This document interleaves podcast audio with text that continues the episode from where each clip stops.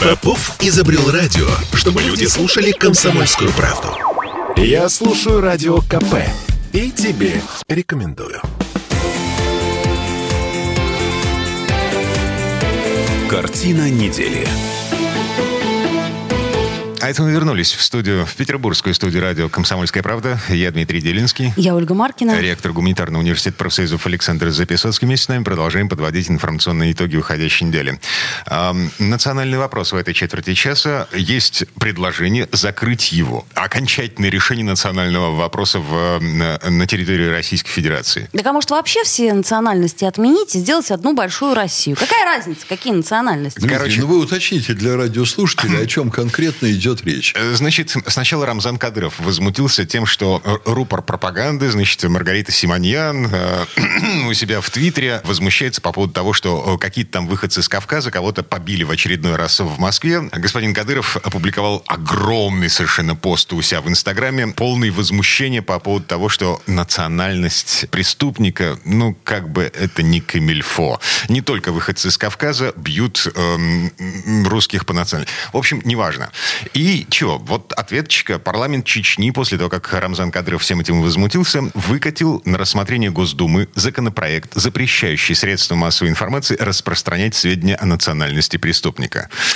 С одной стороны, вроде как, ну, справедливо, у преступности нет национальности. Преступник, он, да, действительно. Я еще раз говорю, если бы обратились евреи, еврейская автономная область, и сказала, слушайте, давайте не будем как-то вот на, на национальный... Да, на национальный признак. Вот.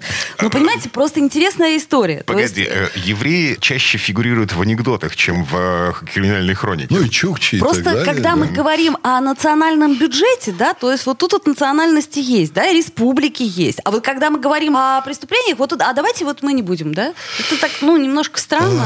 А, вы знаете что, вот я почему-то вспомнил, у меня был один друг, он, к сожалению, ушел из жизни, академик Богомолов, который все время носил в ЦК КПСС Андропов, Андропов-то руководил международным отделом науки, вот связанным с наукой, он носил отчеты. А один раз ему Андропов говорит, ты мне что, говорит, принес в прошлый раз? Вот Богомолов Академия говорит, а что такое? А это, говорит, как горячая картошка. Вот ты ее в рот положил, не выплюнуть нельзя, не проглотить нельзя. Вот это предложение парламента Чечни, его и отвергнуть нельзя, и принять нельзя. И мое мнение, что о нем, о Есть нем нюанс. надо очень серьезно думать. Потому что здесь ответ, он не в юмористической плоскости. То, ну, можно и в юмористической, но есть очень серьезная плоскость. И он должен быть принят в результате, ответ выработан в результате очень серьезного обсуждения проблем. Я вам могу сразу сказать, что я вижу ключик, как культуролог, в этом. Ага. Я считаю, что мигрант – это не национальность, а это культура. А, погодите. А, Речь что, идет, что значит кстати, не о мигрантах. Мигрант. А гражданин Речь России, идет- перемещающийся стоп, стоп, нет, внутри... Дима, Да. Дима, значит, я почему говорю мигрант? Потому что в определенном смысле, э, что было поводом для вот этих событий, о которых вы говорите, и реакция парламента Чечни, Приезжие с Кавказа... Сначала несколько дагестанцев там избивают в метро молодого человека, который заступился за девушку. Потом четверо выходцев с Кавказа избивают Мужчина, у которого мужчину, ребенок у маленький. которого ребенок рядом. И это воспринимается, ну давайте уберем слово мигрант, как пришельцы, люди из других земель, люди из других этносов. Не знаю. Смотрите, Если бы они были смотрите. узбеками или таджиками, тогда да. А тут же все-таки это в рамках Российской Федерации. В рамках Российской Федерации к нам пришли в Москву кавказцы. Федерация. Ключевое слово федерация. Значит, эм, у Кавказа, да, есть репутация. Где даги, там напряги. Ну, извините. Это вы так четко это- очень сформулировали. как- в общем, да. Простым языком. А, да, Вот. с- В нашем представлении, и да. эту репутацию создают вот как раз такие отщепенцы, люди, не видящие берегов. При этом, если ты приедешь в тот же Дагестан Все будет замечательно, на с высочайшем распростертыми объятиями, уровне. Это столкновение разных культурных слоев. Слушайте, ну разные было. культурные сло- слои внутри одной нации, внутри одного... Это культурные слои разных наций. И я вам приведу свой личный пример. Вот э, я э, очень люблю горные лыжи. Я нашел себе изумительный уголок в Швейцарии, который не был раскручен туристически. Там замечательные термальные источники, там замечательные горы, но не Куршавель, образно говоря. Я наслаждался тем, что там не было моих соотечественников. Классика. Несколько лет я этим наслаждался. Потом я сижу, я с собой ворох бумаг привозил, чтобы вечером работать.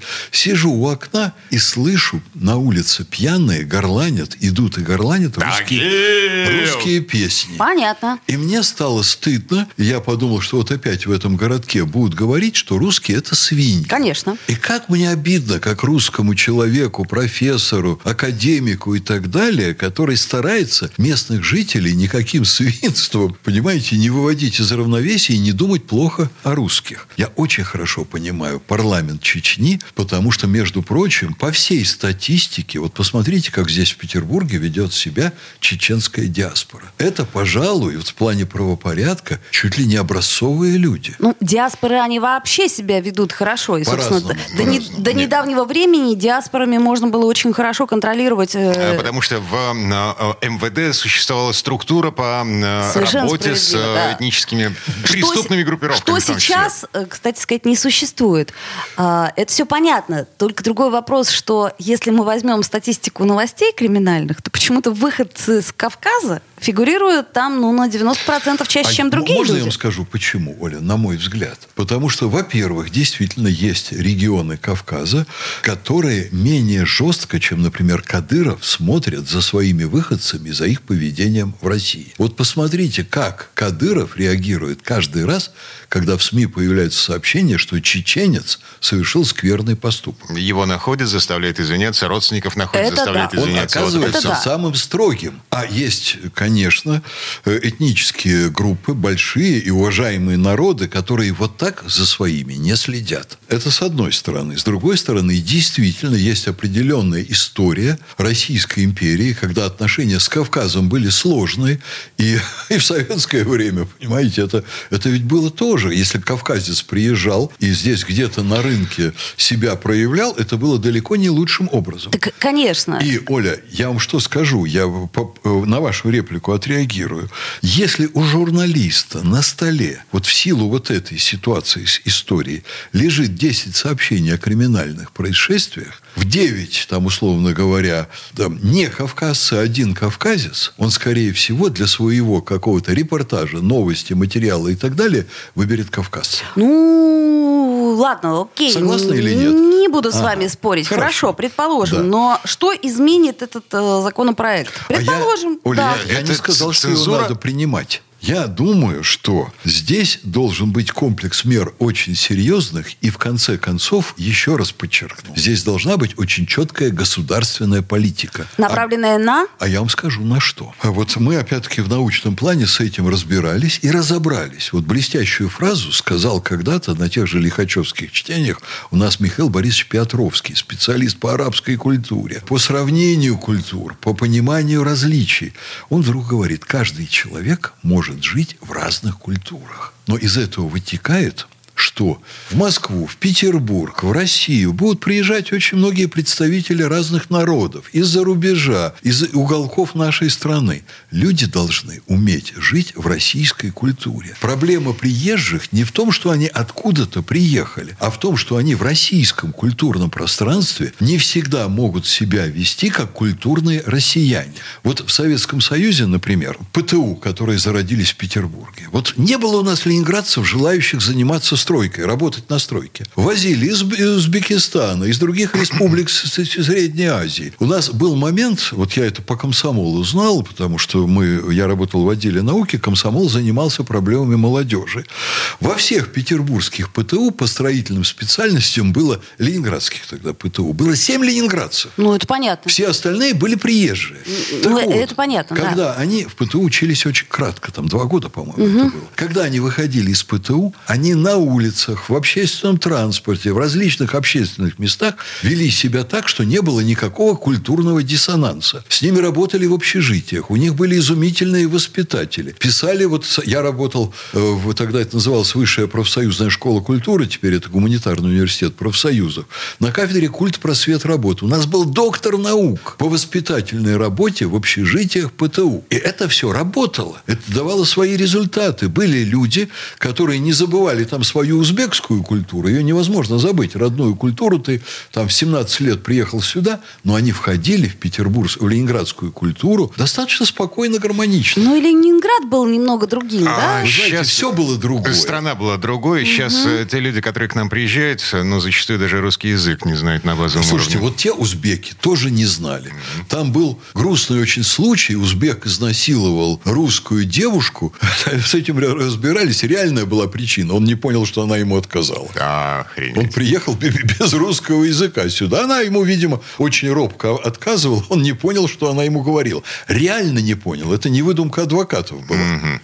Так, в общем э, и целом, подводя черту под этой четверти часа, что получается? Парламент Чечни поставил в такой цуцванг Государственную Думу. Госдума, ну, в принципе, обязана рассмотреть этот законопроект, который запрещает СМИ распространять сведения о национальности преступников. Откажет будет виновата. Примет будет вдвойне виновата. Отправит на доработку. А вот это хорошая, кстати, история. Забудет на пару десятков хм. лет.